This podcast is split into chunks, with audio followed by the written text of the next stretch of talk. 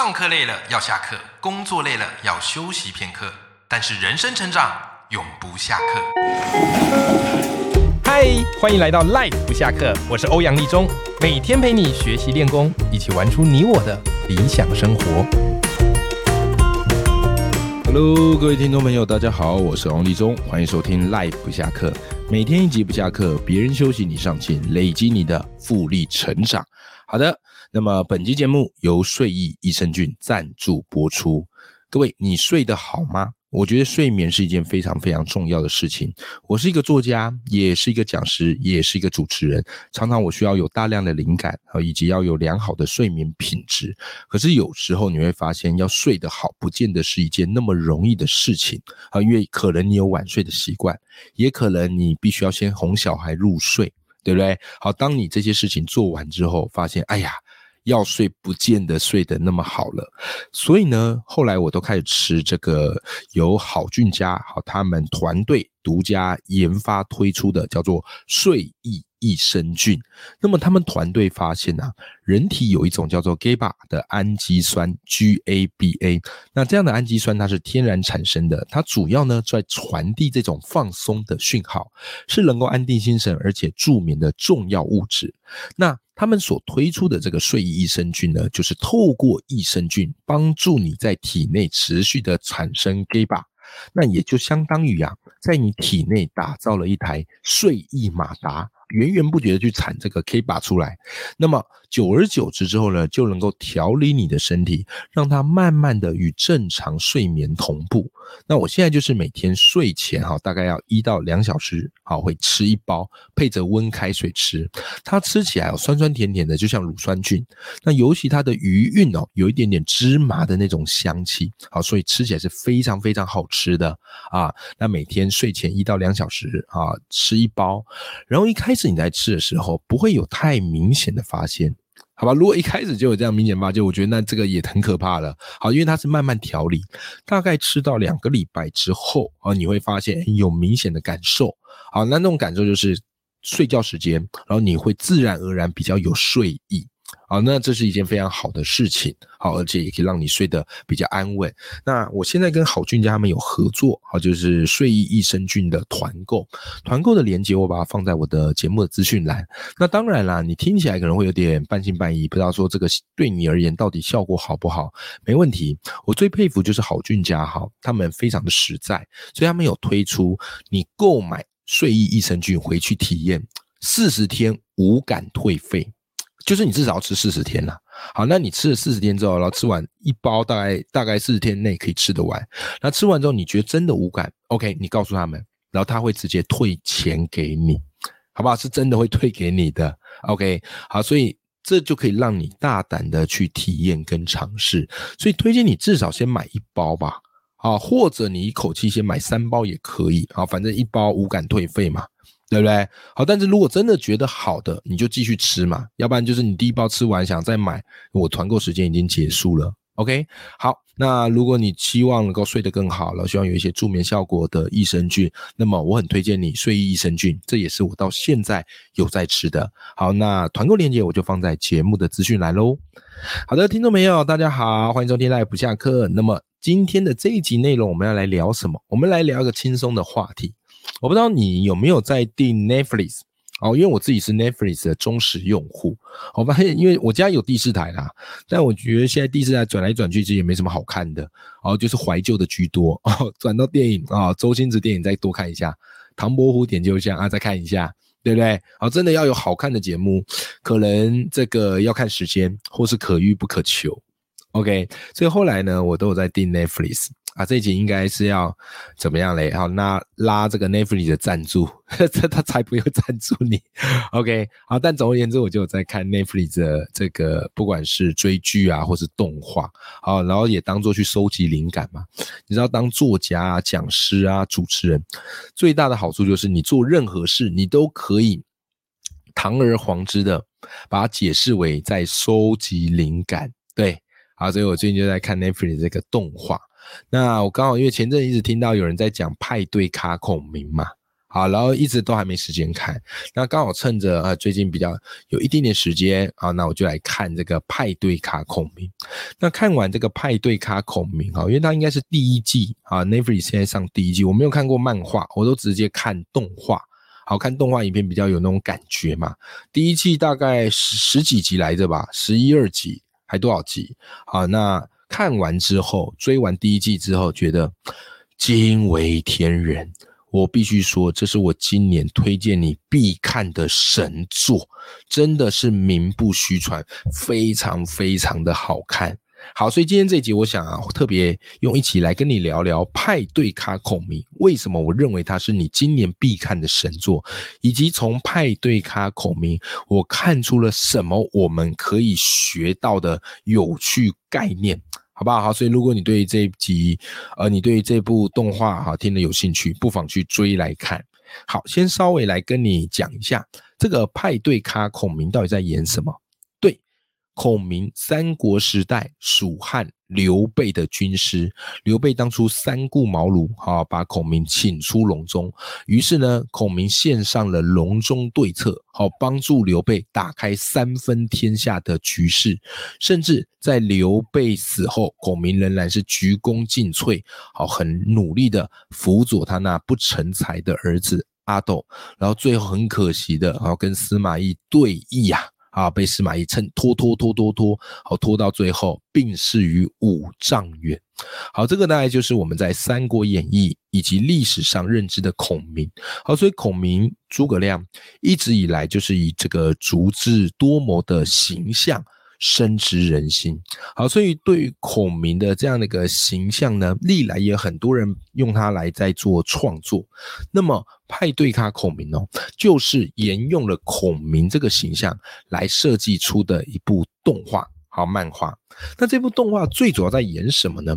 他就在讲，就是孔明啊，在五丈原。快要病逝前，然后他就是向老天许愿说：“哎呀，好希望来世啊，能够生在一个没有战乱的年代，那该有多好！好，因为在孔明那个所处的时代，东汉末年嘛，群雄割据嘛，到处战火绵延嘛。好，如果能够天下太平，谁想要打仗，对不对？好，所以孔明就许下这个心愿。诶，结果突然，当他再次醒来的时候，发现他出他降临在现代。没错，就是我们这个时代而降临在日本。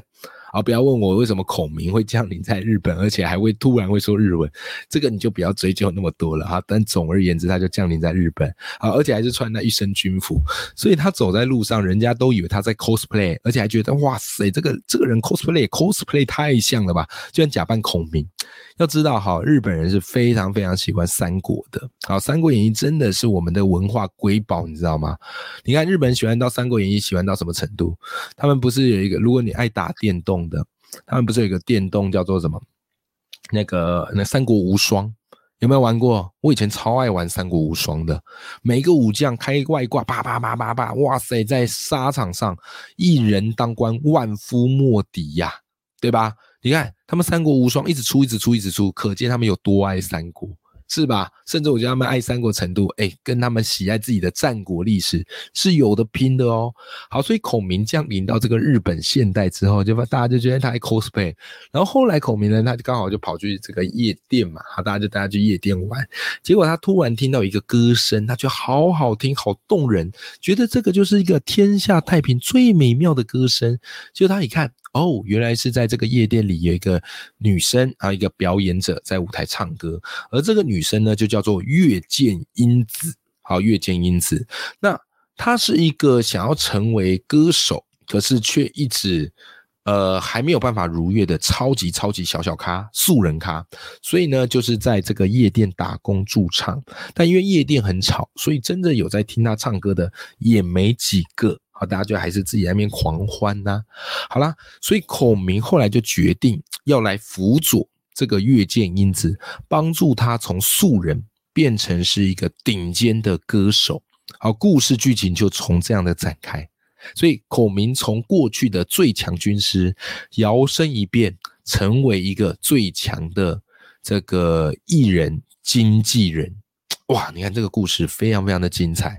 好，那么接下来来跟大家分享一下，就是为什么我觉得这部它很厉害的几个点。好，从我不管是故事教练的角度，或是从创意的角度，我帮你分析出这这部动画你必看的几个关键原因。那以下可能会涉及到一点点的剧透哈，如果你很怕被剧透的，那么会建议你可能接下来就不用听，好吧？但如果你觉得没差啊，反正这个大概剧情你大概也知道，那我觉得你不妨听听看，好吗？哈，好。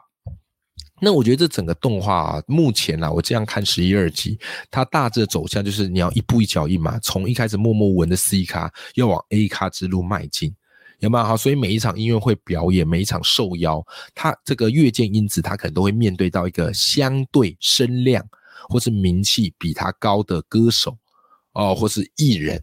好，所以他要怎么样突破重围，吸引更多人注意？这就是孔明在他背后出谋划策的原因。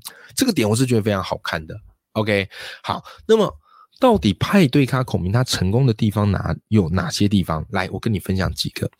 第一个，我觉得它是一个非常经典的创意产生的概念。什么意思啊？很多人以为创意哦，就是要无中生有。变出大家从来没看过的东西，但是各位，我必须要讲一件事情：如果你对创意有真正的理解，你会发现这世界上不存在无中生有的创意，所有的创意其实都是根据过去的经验内化、整合，或是优化，或是推陈出新。就是你要说原创这个概念，我觉得这世间很难有真正的原创。很多东西就就是你看到的，你以为是原创，但是你只是不知道它是从哪里得来的一个概念。OK，所以如果你在做一件事情，你想要追求全然的原创，我觉得是不容易的。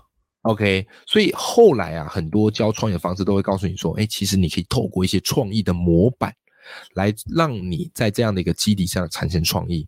但其实我觉得派对咖孔明他有没有他的创意？有。但你有发现，他的创意其实是积累在旧的经典而来。好，所以贾博士曾经讲过一句话：贾博士，苹果公司啊，以前的这样的执行长，对不对？他说什么叫创意？创意不过就是旧点子的新组合。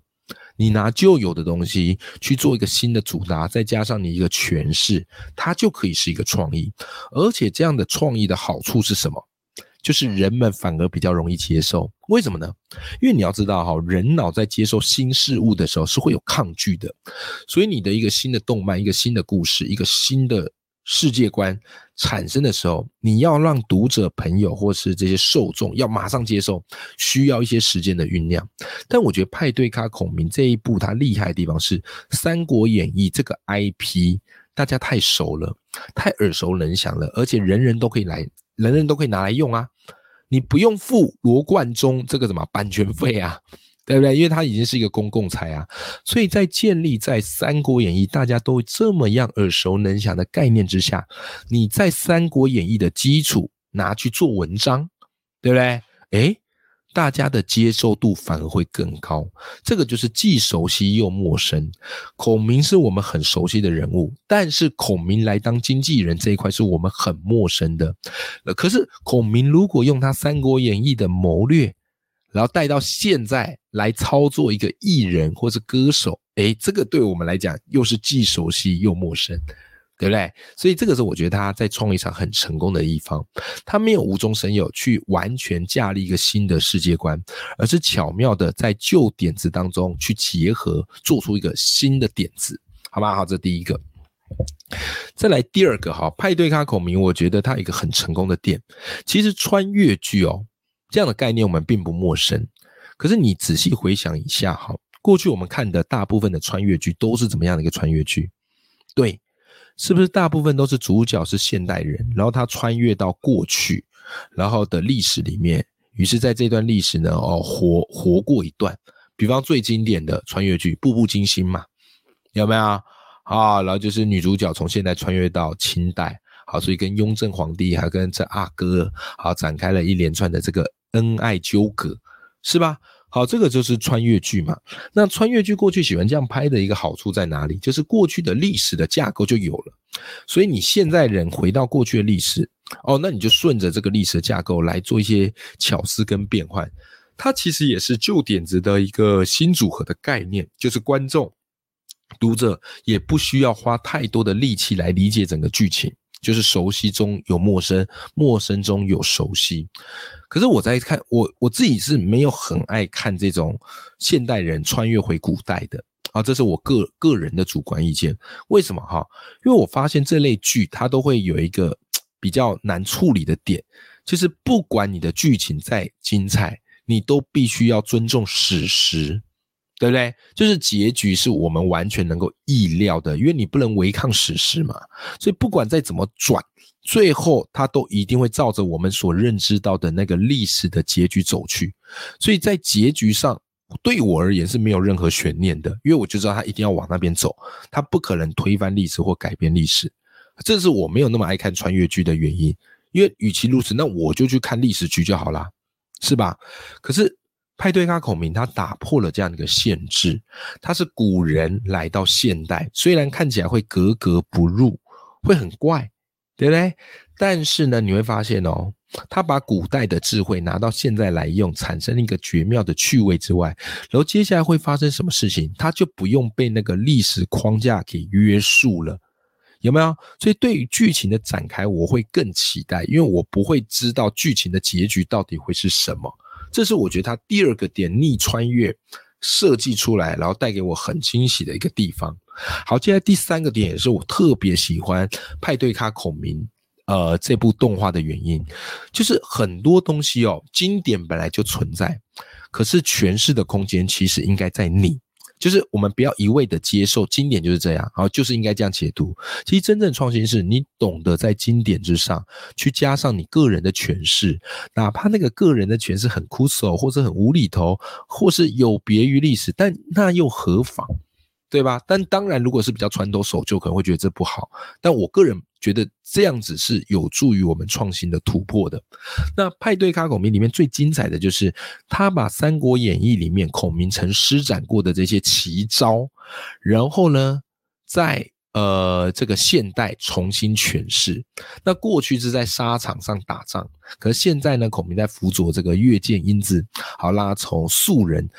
慢慢的朝巨星迈进的过程当中，哎，你会发现他这些奇谋，好这些奇招，怎么样用在这个经营艺人，这个就是一个漂亮的一个诠释，好不好？那我举几个，呃，目前我看到让我印象很深刻的情节啊，那详细我觉得你可以去找这部慢慢看。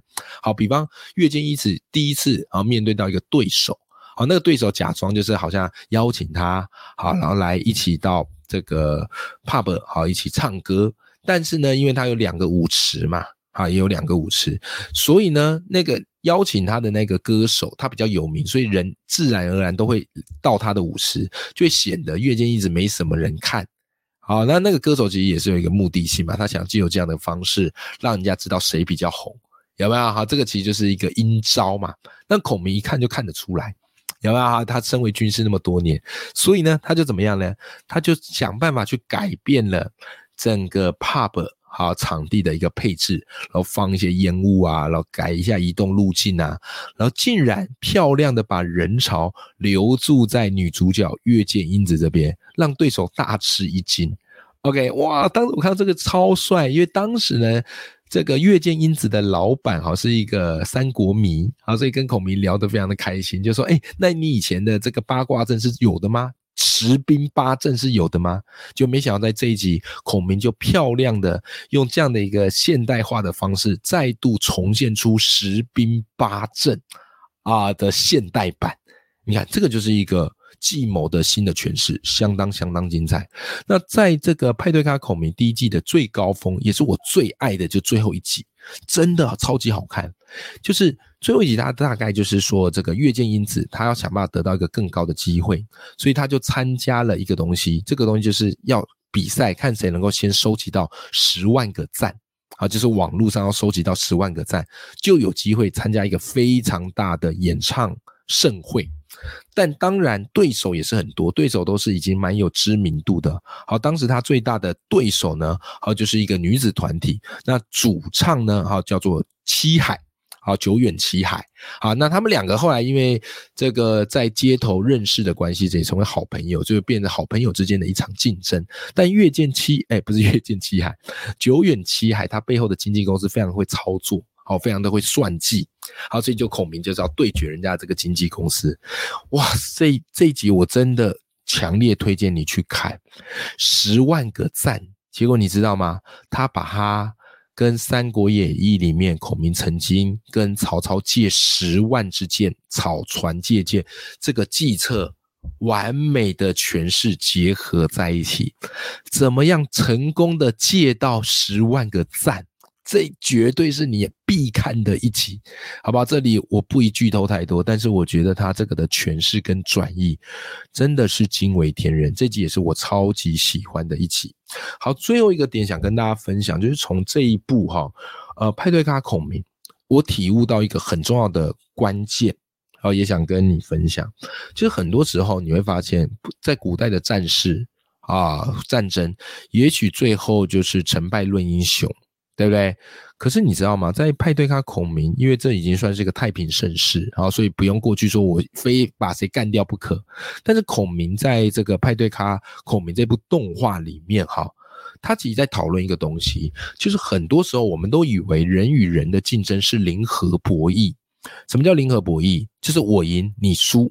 这个叫做零和博弈，可是，在派对咖孔明，我觉得他诠释出了另外一种关键很棒的地方，就是虽然孔明要帮助月见英子打败很多呃目前的竞争对手，对不对？因为他们毕竟嘛，你要出道是要比人气的，OK，所以你一定必须要打败一些人。可是结局通常都没有不欢而散，而是孔明会回头帮他们一把。帮这些对手，所以当然大家看你会很好奇，说：“哎，孔明为什么这样去做呢？”但是其实孔明想的是一个最长远的考量，因为他发现真正的博弈并不是零和博弈，而是很多时候可以正和博弈。什么叫正和博弈呢？就是一加一它是可以大于二的。与其来说两个人哈是在彼此竞争，但是竞争虽然有输有赢，可是我不必要再把你当做是一个对手，我反而。多帮你一把，让你成为我未来可能的盟友，这种就是一个正和博弈的心态，也就是后来我们常听到叫做无限赛局。当然，两者有一点点不一样啦，就是你不要把竞争当做对方非死不可，你非赢不可。事实上，竞争可以建立在共赢的。那。在派对咖孔明这个动画，我觉得它也完美的诠释了这一点，好吧？好，以上理由是我觉得派对咖孔明非常值得你看的，好，相信我，你看了绝对不会后悔。尤其以前我是高中老师嘛，我教国文，那我们国文课都一定会选一个叫《出师表》，好，就是孔明在出师北伐的时候写给后主刘禅的信。对不对？好，那再搭配了派对卡孔明看，哇，真的超级超级有感，在里面你会发现处处都是《三国演义》彩蛋的惊喜。随便举一个，主角叫做月见英子，对不对？那其实越剑英子这个取名由来怎么样嘞？就是相传孔明，好，《三国演义》孔明他的老婆就叫做黄月英，好，所以月见英子用这样的一个形象，好来做一个巧思跟设计。当然，更多的彩蛋。都在这部动画里面，就等着你自己来发掘喽。好的，那我们今天这一集节目就到这边，好，希望对你有一些帮助啦。永远要记住，眼里有光，心中有火的自己。好，祝你追剧愉快。那么我们下期见，拜拜。